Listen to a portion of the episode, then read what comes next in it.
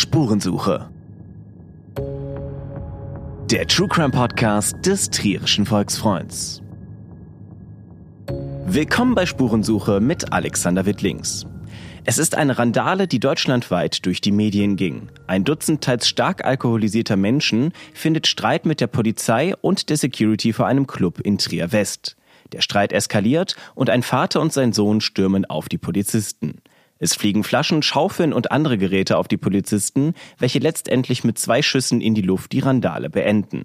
Vor Gericht ist trotz Videoaufnahmen zunächst gar nicht so einfach auseinanderzuhalten, wer welche Tat begangen haben soll. Im Raum stehen Körperverletzung, Landfriedensbruch und der Angriff auf Vollstreckungsbeamte. Damit können schnell mehrere Jahre Haft angeordnet werden. Ich spreche heute mit meinem Kollegen und Gerichtsreporter Rolf Seidewitz über den Fall. Hi Rolf. Hallo Alex. Es gab bisher sehr unterschiedliche Schilderungen der Beteiligten, was genau an dem Abend in Trier-West passiert ist. Der Hauptangeklagte ist ein 43-Jähriger, der behauptet hat, seinem Sohn zur Hilfe gekommen zu sein. Was hat der Mann vor Gericht ausgesagt? Vielleicht das schon mal vorweg. Du hast recht, es gab unterschiedliche Schilderungen von dem Geschehen an diesem Abend, was natürlich in erster Linie damit zusammenhängt, dass die meisten Protagonisten ordentlich was drinnen hatten. Die hatten also schon ordentlich Alkohol getrunken. Es war Fastnacht, es war ein Fastnachtabend. Und es war schon sehr spät, es war um die Mitternacht und entsprechend viel Alkohol spielte da bei dem einen oder anderen eine Rolle. Ja, was der Mann vor Gericht erzählt hat, also er war gemeinsam mit Freunden in der Stadt unterwegs, war in einer Kneipe, hatte auch schon jede Menge Alkohol getrunken, als sein Handy bimmelte. Der Sohnemann rief an und sagt, Papa, stell dir mal vor, was mir passiert ist. Ich war mit Kumpels in der Diskothek im Secret Club in Trier West und bin dann von Securities ganz rüde nach draußen gesetzt worden, ohne dass ich meine Jacke dabei hatte, die Schuhe verloren, ich blute und äh, ich weiß nicht mehr, was ich machen sollte. Und daraufhin hat der Daddy das gemacht, was ein guter Vater tut. Ist rübergelaufen direktamente, um seinem Sohn zu helfen. So hat er das geschildert. Und weiß man, was genau da im Club passiert ist? Ja, es muss im Club eine Auseinandersetzung mehrerer Jugendlicher gegeben haben. Und dann haben die Securities wohl das gemacht, äh, was in solchen Fällen üblich ist. Sie haben versucht, die Streithähne voneinander zu trennen und nach draußen zu befördern. Und wie ist das Ganze dann eskaliert? Warum war die Polizei vor Ort? Naja, die Polizei war zunächst mal mit einem Streifenwagen vor Ort, ganz normal, wenn so etwas passiert. Sie sind wohl auch gerufen worden und sie sind dann mit zwei Mann dahin gefahren.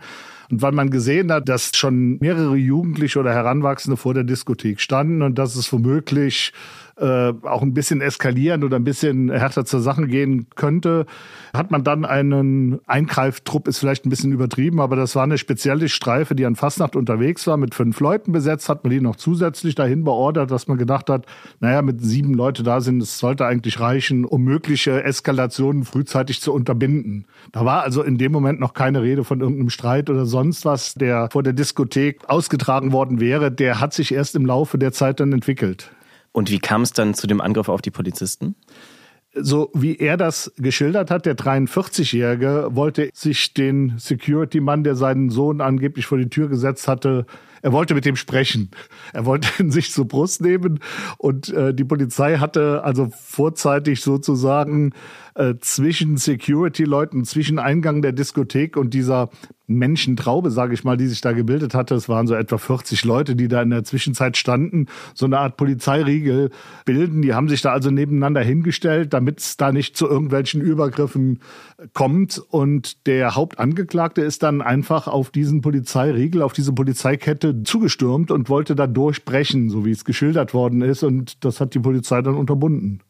Und wie hat die Polizei dann reagiert? Ähm, da war auch Pfefferspray im Einsatz?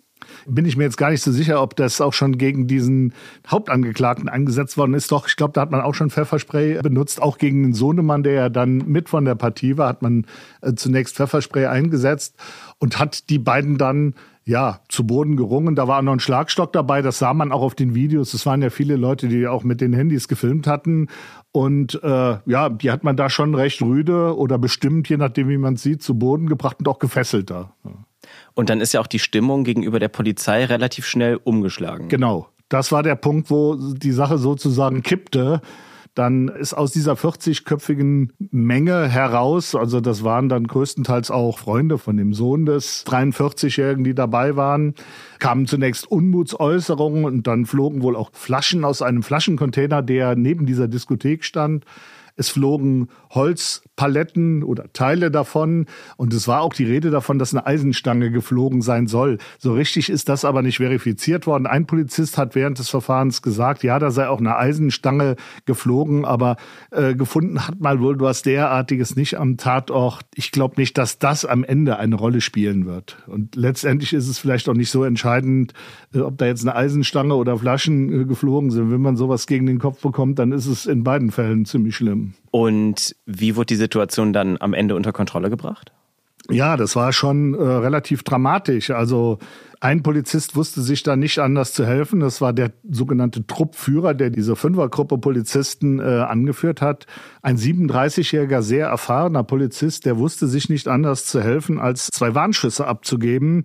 Er hat im Wortlaut vor Gericht gesagt, ich wollte, dass wir da heil wieder rauskommen und mir ist kein anderes Mittel eingefallen. Also das war schon eine sehr bedrohliche Situation, in der sich die Polizisten da nicht nur wähnten, sondern womöglich auch tatsächlich waren. Jedenfalls, nachdem er die zwei Warnschüsse abgegeben hat, das haben alle Zeugenaussagen gleichlautend gesagt, war Feierabend. Da war plötzlich Schluss, da war Ruhe im Karton, muss man so zu sagen. Da ließen auch die Angriffe nach, die Leute sind nach Hause gegangen und die beiden festgenommen, das waren ja der 43-Jährige und sein Sohn, die wurden dann zur Polizeiwache in der Innenstadt gebracht. Dadurch nimmt die Situation auch nochmal eine ganz andere Stufe an. Also Warnschüsse, da wird ja eine Grenze überschritten irgendwo auch. Auf jeden Fall. Also ich kann mich nicht erinnern, dass bei einem Einsatz hier in Trier zwei Warnschüsse abgegeben worden sind. Das ist das erste Mal, dass ich das höre. Also da sieht man schon, es war ein ganz brenzliger Einsatz. Du hast schon gesagt, es kamen Schlagstöcke und Tränengas zum Einsatz. Die Polizisten waren aber auch verletzt, oder? Ja, die Polizisten waren verletzt. Der eine oder andere mag auch eine Beule, blaue Flecken oder ähnliches gehabt haben, aber auch durch das Reizgas. Da ist wohl jede Menge Pfefferspray auch versprüht worden jetzt in Richtung der Angreifer und in Richtung dieser Gruppierung. Und dieses Pfefferspray verteilt sich natürlich in der Luft. Vier oder fünf Polizisten mussten auch anschließend ambulant im Krankenhaus behandelt werden. Und was haben die Polizisten, die vor Ort waren, erzählt? Hattest du die Chance, mit jemandem zu sprechen? Also ich selbst habe jetzt nicht mit den Polizisten gesprochen, aber ich war im Gericht, als die Polizisten als Zeugen ausgesagt haben. Und die Aussagen waren im Prinzip gleichlautend. Das muss man schon sagen. Das sind ja alles relativ junge Beamte gewesen im Alter von 20 bis um die 30 Jahre. Und das war für sie schon eine einschneidende Sache. Vor allen Dingen hat niemand äh, zunächst damit gerechnet, dass die Situation so eskalieren würde, wie sie letztendlich eskaliert ist. Jetzt ist der Angriff auf Polizeibeamte eine ernste Sache. Was kommt denn jetzt wahrscheinlich auf den Hauptangeklagten und seinen Sohn zu? Also die Anklage gegen äh, die insgesamt elf Angeklagten, gegen die er verhandelt wird im Alter von äh, 17 bis 43 Jahren, die sind ja äh, unterschiedlich. Es geht da um Körperverletzungen, es geht äh, um Widerstand gegen Vollstreckungsbeamte und die vielleicht härteste Anklage ist äh, ein besonders schwerer Fall des Landfriedensbruchs. Was genau ist äh, das? Da geht es darum, äh, dass jemand eine Schusswaffe mit sich geführt haben muss oder soll, laut Gesetz, oder ein anderes gefährliches Werkzeug. Dazu könnten auch Flaschen, Eisenstangen oder ähnliches zählen. Und wenn jemand deswegen verurteilt werden sollte, da geht's dann bei ja, sechs Monaten geht's los in der Strafprozessordnung. Es geht hoch bis zu zehn Jahren. Also da droht schon ein bisschen was, wenn man am Ende tatsächlich deswegen verurteilt werden sollte. Traust du dich denn schon zu sagen, wie die Urteile ungefähr ausfallen könnten? Also lässt sich da schon was sagen? Ist natürlich schwer zu sagen, weil man muss in jedem einzelnen Fall äh, schauen bei diesen elf Angeklagten, was kann man dem Einzelnen konkret nachweisen. Entscheidend ist natürlich auch, sollten die am Ende verurteilt werden und sollten sie am Ende womöglich auch wegen äh, Landfriedensbruch verurteilt werden, was bringen die einzelnen Angeklagten womöglich mit an Vorstrafen? Einer, von dem weiß man es, der ist in Untersuchungshaft, der 16 äh, beziehungsweise mittlerweile 17-Jähriger, bei dem trotz natürlich eine Gefängnisstrafe ohne Bewährung rauszukommen, wenn er jetzt schon in Untersuchungshaft sitzt. Also das wird spannend sein zu sehen. Der Hauptangeklagte steht nach unseren Informationen ebenfalls unter einer Bewährungsstrafe. Das könnte für den auch eng werden. Eng werden heißt, es könnte schon sein, dass er auch ins Gefängnis mit. Da wird sein Anwalt natürlich alles dran setzen, um das zu verhindern. Äh, und von den einen oder anderen Angeklagten heißt es ebenfalls, dass sie schon mal mit dem Gesetz in Konflikt äh, gekommen sind die dürften froh sein, wenn sie am Ende mit einer Bewährungsstrafe davonkommen. Jetzt ist es im Handgemenge ja auch gar nicht immer so einfach herauszufinden, wer was genau getan hat. Wie geht man da als Richter vor? Ja gut, du hast auf der einen Seite natürlich die Zeugenaussagen. Es gibt ja jede Menge Zeugen, die was gesehen haben. Es gibt Videoaufnahmen, die sind mal besser und mal schlechter. Also einige, da ist wenig drauf zu erkennen, andere, da ist äh, schon was drauf zu erkennen. Es gibt äh, natürlich auch die Spuren, die sichergestellt worden sind. Und nicht zuletzt gibt es natürlich auch die Aussage der Beteiligten, die ja teilweise auch Geständnisse abgelegt haben, äh, muss man so sagen, während des Prozesses. Und die ähm, Kameraaufnahmen der Security des Clubs dürfen die auch verwendet werden vor Gericht? Ja, die Kameraaufnahmen sind wohl äh, verwendet worden. Teilweise in den Verhandlungen, in denen ich war, wurden diese jetzt nicht gezeigt, in anderen schon. Was ich gesehen habe, waren ach, zwei, drei Dutzend Aufnahmen von Handyaufnahmen, die im Gericht gezeigt worden sind. Die fand ich jetzt nicht so besonders erhellend, muss ich sagen. Also es gibt aber Aufnahmen, die im Club selbst gemacht worden sind und da stehen wohl auch noch Aufnahmen aus, die in den nächsten Verhandlungstagen noch gezeigt werden sollen. Jetzt haben wir auf der einen Seite Aussagen von äh, Polizeibeamten und auf der anderen Seite Aussagen von äh, betrunkenen Zivilisten. Wird das unterschiedlich gewertet oder sind die Aussagen gleich wert vor Gericht? Also ich würde mal sagen, die sind zunächst mal gleich wertvoll. Also egal wer jetzt was sagt, es ist natürlich schon ein Unterschied, äh, sage ich mal, ob da jemand war, von dem man annimmt, er war nüchtern an dem Tag. Das ist ja von den Polizisten zunächst mal anzunehmen, die da im Einsatz war. Oder wenn man da jetzt jemanden hat als Tatverdächtiger, der ein Promillegehalt von 2,0 hatte. Ich glaube, das war der Promillegehalt, den der 43-Jährige gehabt haben soll. Dessen Erinnerungsvermögen dürfte etwas schlechter sein, sage ich mal. Mhm. Und von daher ist die Glaubwürdigkeit natürlich auch eingeschränkt, logisch. Für Schwierigkeiten im Prozess hat auch eine Polizistin gesorgt, weil sie eigentlich aussagen sollte, dreimal aber nicht vor Gericht erschienen ist. Und äh, der Richter hat dann zwischenzeitlich auch eine Geldstrafe angeordnet. Was war da los? Genau, die Polizistin sollte als Zeugin aussagen. Sie war da nicht da und niemand wusste, warum ist sie nicht da. Und daraufhin hat, das habe ich so vorher auch noch nie erlebt, der Vorsitzende Richter ein Ordnungsgeld in Höhe von 300 Euro verhängt. Dann stellte sich im Rahmen dieses Verhandlungstages dann heraus, dass sie beim Arzt war und dass auch ein Attest angekündigt ist. Daraufhin hat er das Ordnungsgeld zurückgenommen. Beim nächsten Mal war sie dann wieder nicht als Zeugin da. Es gab wohl wieder ein Attest, was nach Ansicht des Gerichts kein richtiges Attest war. Und äh, beim dritten Mal sah es dann wieder so ähnlich aus. Und daraufhin hat er dann die Diagnose äh, dieser Frau auch in der Verhandlung verlesen. Also sie hatte kurz zuvor ein Kind äh, bekommen und stillte dieses Kind, was ungewöhnlich ist, dass sowas im Prozess dann auch thematisiert wird. Das sorgte dann auch teilweise für Unverständnis. Man ist jetzt jedenfalls so verblieben, äh, wenn die Anwälte der äh, elf Angeklagten auf die Vernehmung der Frau als Zeugin verzichten, dann muss sie nicht aussagen im Prozess. Wenn ein Anwalt sagt, wir wollen die als Zeugin hören, dann muss sie kommen.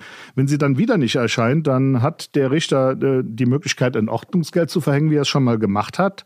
Wenn sie das Ordnungsgeld nicht zahlt, könnte er eine Ersatzfreiheitsstrafe verhängen, dann müsste sie ins Gefängnis gehen. Er könnte sie auch von der Polizei vor führen lassen. Das wäre natürlich der absolute Hammer, wenn eine Polizistin von Polizisten, von ihren eigenen Kollegen in den Gerichtssaal gebracht werden müsste. Aber ist das normal, dass die Richter in Erfahrung bringen dürfen, äh, was für Diagnosen da gestellt werden? Das ist ja schon sehr privat. Es ist sehr privat und die Kollegin, die darüber berichtet hatte, ich wusste das auch nicht, hat nachgefragt und es ist in der Tat wohl zulässig, das Ganze. Und die Richter dürfen dann selber entscheiden, ob es dann gerechtfertigt war oder nicht. Da sind die Richter frei, genau.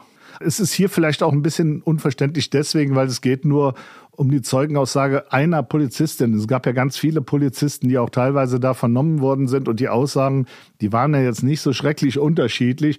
Man kann auch die Aussage, die die Frau ja schon gemacht hat, sie ist ja als Zeugin auch schon mal vernommen worden von Kollegen, diese Aussage könnte man auch im Prozess einfach verlesen. Wie gesagt, wenn alle einverstanden damit sind, ist das auch in Ordnung. Dann muss die Frau auch nicht mehr als Zeugin in dem Verfahren aussagen. Aber ob es dazu kommt, ist bis dato noch nicht geklärt. Und wie lange geht das Ganze jetzt wahrscheinlich noch? Ja, der äh, Vorsitzende Richter hat gesagt, dass er bis Ende des Monats durch sein will. Das heißt, am 31. Januar würde dann ein Urteil fallen, beziehungsweise es sind ja mehrere Urteile. Es geht ja, wie gesagt, gegen elf Angeklagte, von denen übrigens einer seit äh, März in Untersuchungshaft äh, sitzt. Der war damals 16, eine lange Zeit. Also der sitzt seit fast einem Jahr in Untersuchungshaft, ist mittlerweile 17 Jahre. Alle anderen sind ja noch auf freiem Fuß. Eine Meute geht an Weiberfastnacht vor einem Trier-Club auf Polizisten los und lässt sich erst durch zwei Warnschüsse beruhigen. Für einen Vater könnte das nun schwere Folgen vor Gericht haben. Wir halten euch auch auf volksfreund.de weiterhin auf dem Laufenden zu dem Fall. Rolf, vielen Dank. Bitteschön. Wenn ihr Fragen oder Anregungen habt, schreibt uns gerne an podcast.volksfreund.de. Vielen Dank fürs Zuhören und bis zum nächsten Mal.